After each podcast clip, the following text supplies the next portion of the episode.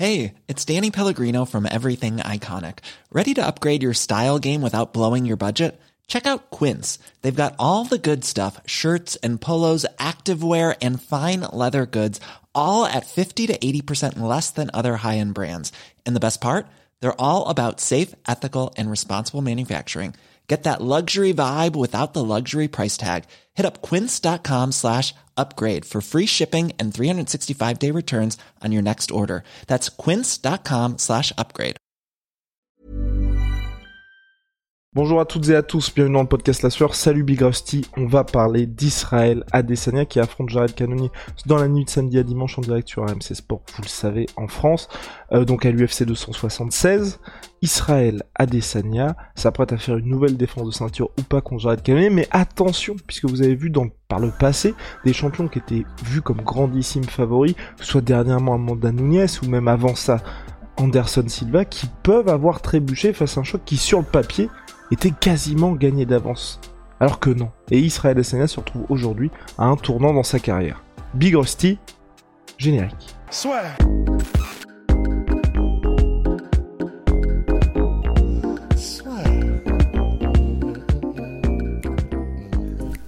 Entre dans l'octogone avec Unibet.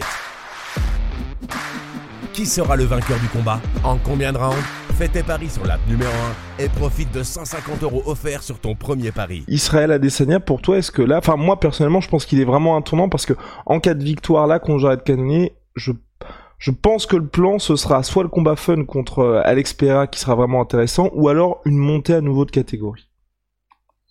Oui, absolument. Mais parce que c'est vrai que ce qui, ce qui fait un petit peu peur, c'est on a vu pour vraiment quasiment tous les champions euh, à partir de welterweight, parce que en dessous, c'est vrai qu'on l'a un petit peu moins, même si on pourrait parler de José Aldo, euh, qui avait un petit peu de mal à finir contre Marco Minic, etc.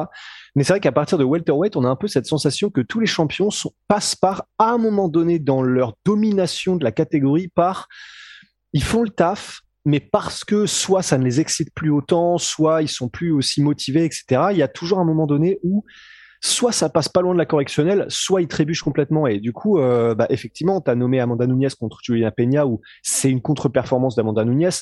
On peut penser aussi à John Jones contre euh, Thiago Santos. On peut penser à Georges Saint-Pierre contre Johnny Hendricks, où c'était très, très, très serré. On peut penser à Anderson Silva, effectivement, contre Chelsonen, où même si Chelsonen était sur un bon run à l'époque, il avait été battu pas mal de fois, il était euh, pas aussi euh, impressionnant et spectaculaire, même s'il avait mérité son title shot. Et dans, tous ces combats-là, on est arrivé à un moment donné où le champion dominant que personne ne voit perdre parce qu'il a démontré euh, bah, par de multiples fois qu'il était capable de faire face à tout le monde, eh ben le, champion dominant trébuche quoi, ou alors a énormément de mal contre un adversaire contre lequel on aurait dit bon normalement il en fait qu'une bouchée dans son prime. Et moi, c'est ça qui me fait un peu peur contre Adesanya, c'est que là, on est tous d'accord pour dire que normalement, il mange canonnier.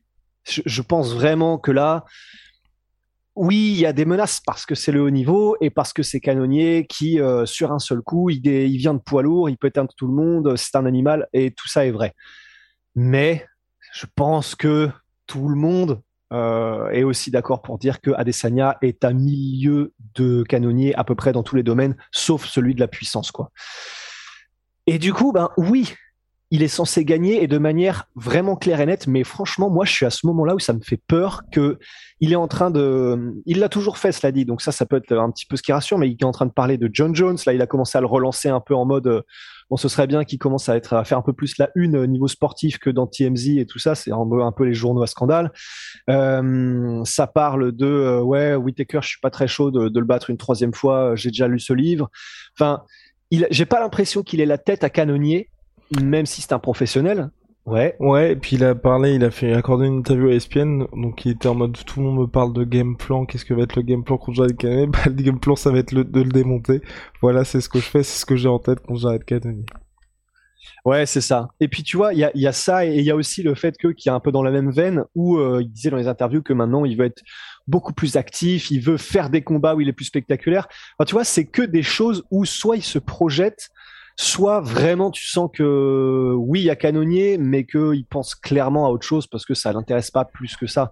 Et ça peut se comprendre dans le sens où euh, bah, canonnier, il a montré des belles choses, mais il a déjà été dominé, il a déjà été euh, battu même debout. Enfin, voilà, c'est pas, c'est pas, c'est pas aussi excitant pour lui. Et hum, J'aurais peur qu'on ait une petite surprise euh, après le, enfin au 3 juillet, tu vois. Wow, Big Rusty n'exclut pas une surprise, mais qui serait plus, tu sais, lié à de l'usure que de la compétence. tu vois ce que je veux dire, je pense. après, je, sais pas. Tu vois, personnellement, moi, je pense qu'Israël Adesanya, le même le côté, tu vois, il y a pas mal de gens qui commencent à, à dire, tu vois, qui, qui se contentent de gérer les combats. Je pense qu'il est aussi dans une position où il sait clairement où est-ce qu'il peut battre les gars et où est-ce qu'il peut prendre des risques ou non. Et à mon avis, tu vois, que ce soit contre Robert Whittaker ou contre Marvin Vettori, il y a eu un knockdown contre Robert Whittaker, je le rappelle, contre Marvin Vettori, il y avait quand même ce danger de tous les instants en lutte. Marvin Vettori, tu peux pas le finir par par KO non plus. Donc c'est très très compliqué à enfin, c'était très compliqué de chercher à le finir. Contre Polo Costa qui était en 2020, donc c'était il y a pas si longtemps que ça non plus.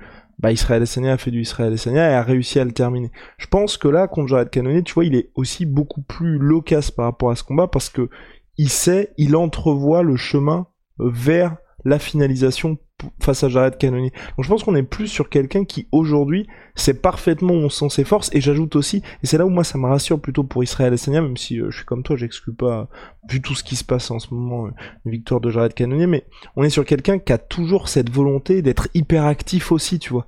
Et donc le fait qu'il ait toujours envie de combattre autant Israël Adesanya et qu'à chaque fois tu vois il y a quand même des combats des d'autres combats qui sont en possible pour lui en 2021, mine de rien.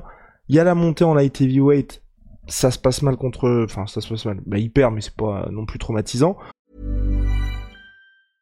Hiring for your small business? If you're not looking for professionals on LinkedIn, you're looking in the wrong place. That's like looking for your car keys in a fish tank. LinkedIn helps you hire professionals you can't find anywhere else, even those who aren't actively searching for a new job but might be open to the perfect role. In a given month, over 70% of LinkedIn users don't even visit other leading job sites. So start looking in the right place. With LinkedIn, you can hire professionals like a professional. Post your free job on linkedin.com slash achieve today. Ensuite, il veut combattre Whitaker, ça le fait pas contre Whitaker. Donc du coup, il dit non, j'ai envie de garder cette, cette, ce, ce spot-là du mois de juin parce que je vais être actif. Il affronte Vettori tout en sachant pertinemment qu'ensuite, il affronte Robert Whittaker, tu vois. Et finalement, Robert Whittaker est prêt euh, au mois de février, donc ça se fait ensuite en février. Donc tu vois, on a quand même quelqu'un qui reste actif, continue d'enchaîner, tu vois, un petit peu les, les défis, et puis euh, aussi, mine de rien, euh, à chaque fois rendre de fiers services à l'UFC au niveau, au niveau du calendrier. Donc pour moi, là, ce combat-là, si Adesanya s'en sort de manière compliquée, là je, je commencerai, tu vas me dire, c'est vrai qu'il y a peut-être soit une usure mentale ou physique chez lui, je dirais plutôt mentale, et il faudrait soit lui trouver de nouveaux défis, comme par exemple Alex Pereira, où là je pense que ce sera très bien, mais si ça se si ça se passe comme lui l'envisage, à savoir une finalisation, je de bon bah ok, en fait on a juste quelqu'un qui, désormais, avec ce qui s'est passé contre Blakovic et même dans ses combats, il sait quand il y a quelqu'un qui a cette menace de lutte, qui est physiquement hyper impressionnant, mais il va pas chercher à tout prix la finalisation, tu vois. C'est vrai, mais euh, et bah du coup ça c'est ce qui va être intéressant Canonier parce qu'en fait c'est pour moi c'est vraiment le premier combat où il y a il arriverait avec ce combat-là à cet état de, de potentielle usure. Parce qu'en fait c'est vrai qu'on peut se dire que même s'il a fait un deuxième combat contre Whitaker alors qu'il avait gagné le premier et que donc il l'a regagné, il fait un deuxième combat contre Vettori alors qu'il avait gagné le premier, mais euh, pour Whitaker, bah, il y, avait vraiment le côté, effectivement, Whitaker était, euh, bah, c'est le deuxième meilleur et de très très loin, donc il y avait ce côté, bon, bah, de toute façon, il a écarté tout le monde. Contre Vettori, il y avait ce premier combat où il y avait eu des failles euh, exploitées par Vettori, même s'il avait clairement gagné le combat. Tandis que là, effectivement, il a non seulement il a fait le tour de la catégorie, mais il a un challenge qui est, pour une fois, il n'y a, pas, a pas ce côté, euh, ah oui, là vraiment, il va pouvoir amener quelque chose qu'Adesanya ne connaît pas. Que donc Vettori c'était les takedowns, et d'ailleurs il a tenté, il n'a pas réussi. Et Whitaker c'était le côté. Et surtout Vettori, je voulais juste ajouter, il y avait aussi ce premier combat qui pour beaucoup avait été très incertain. Donc pour Adesanya c'était aussi une manière de vraiment poinçonner ça et de montrer qu'il n'y avait pas de place au doute parce que vous vous souvenez Vettori qui était j'ai gagné le premier combat, j'ai gagné le premier combat. C'est ça. Voilà. Ouais, c'est ça. Et puis, et puis pour Whitaker, du coup, c'était le côté, ben, Whitaker, il était pas bien dans le premier combat, il avait ses problèmes euh, de dépression. Là, il a montré qu'il était, mais euh, tellement loin devant la concurrence qu'il était euh, inévitable. Donc à chaque fois, en fait, là jusqu'à aujourd'hui canonier, à chaque fois, même s'il faisait des rematchs, il y avait vraiment une intrigue. Là, c'est le premier où il y a une intrigue, mais personne n'est vraiment hypé par cette intrigue. En mode personne, je pense, n'y croit vraiment sérieusement. Et c'est vraiment intéressant parce que par rapport pour le, le, parallèle avec GSP, parce que pour GSP, il, avait, lui-même, il avait mis un petit peu des tours à la concurrence. Il avait affronté euh, deux fois Josh Koscheck, il avait affronté euh, BJ Penn plusieurs fois aussi. Mais c'est vrai que bah voilà, là c'est ça va être effectivement le premier combat où on va savoir un petit peu si maintenant il est vraiment en mode professionnel quoi qu'il arrive. Parce que je te rejoins. En fait, à Desania, là, on pourrait faire l'argument qu'il y a déjà longtemps qu'il était censé avoir eu cette usure. Parce que c'est vrai que bah, par exemple, pour Whitaker, il n'aurait pas pu le battre plus clairement la première fois.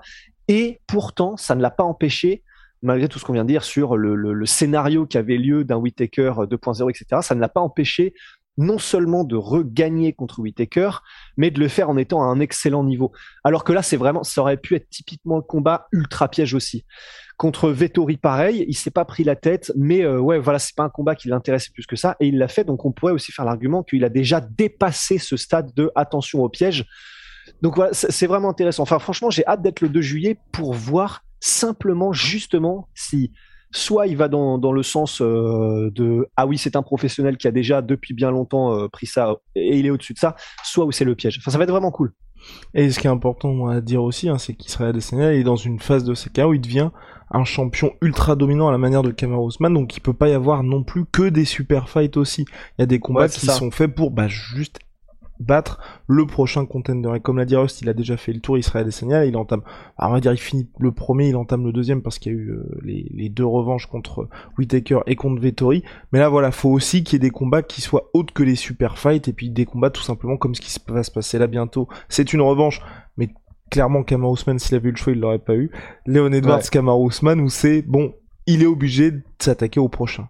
Mais Rusty, on a terminé sur le cas Israël Adesanya Ouais, ouais, je crois. Bah, si, si ce n'est qu'on peut dire effectivement que peut-être que ce qui manque, c'est une star de la nouvelle génération en middleweight, quoi. Ouais, c'est clair. C'est clair, même si, même après, tu le mets en nouvelle, enfin, il a le même âge, il est même plus âgé qu'il serait Adesanya, mais il est relativement jeune en MMA, c'est l'expérience, ouais. Ouais, ouais, c'est pour ça. C'est celui qui va peut-être remonter un petit peu les, bah, les, les, fameuses intrigues aussi. Donc il y a Pereira, il y a bah, qui est jeune et qui arrive, et au-delà d'être chauvin, euh, bah, il montre qu'il a sa place. Bah, c'est Nassourdine. Donc une, une performance de plus de Nassour, ça pourrait effectivement euh, le rapprocher de ce statut aux yeux des gens de la nouvelle génération. Donc euh, à voir, ouais. À voir. On, on, on, va voir ça, on va suivre ça avec attention. Big ouais, Rusty, on se retrouve. Wow, on se retrouve très vite pour une nouvelle aventure. Big shout out my sweet pea, my sweet protein. Il y a moins 60 jusqu'à moins 70% sur les soldes en ce moment sur tout my protein. Avec le code la vous avez une promotion supplémentaire. Et puis Onai, ce sont nos savons disponibles sur onai Merci du soutien.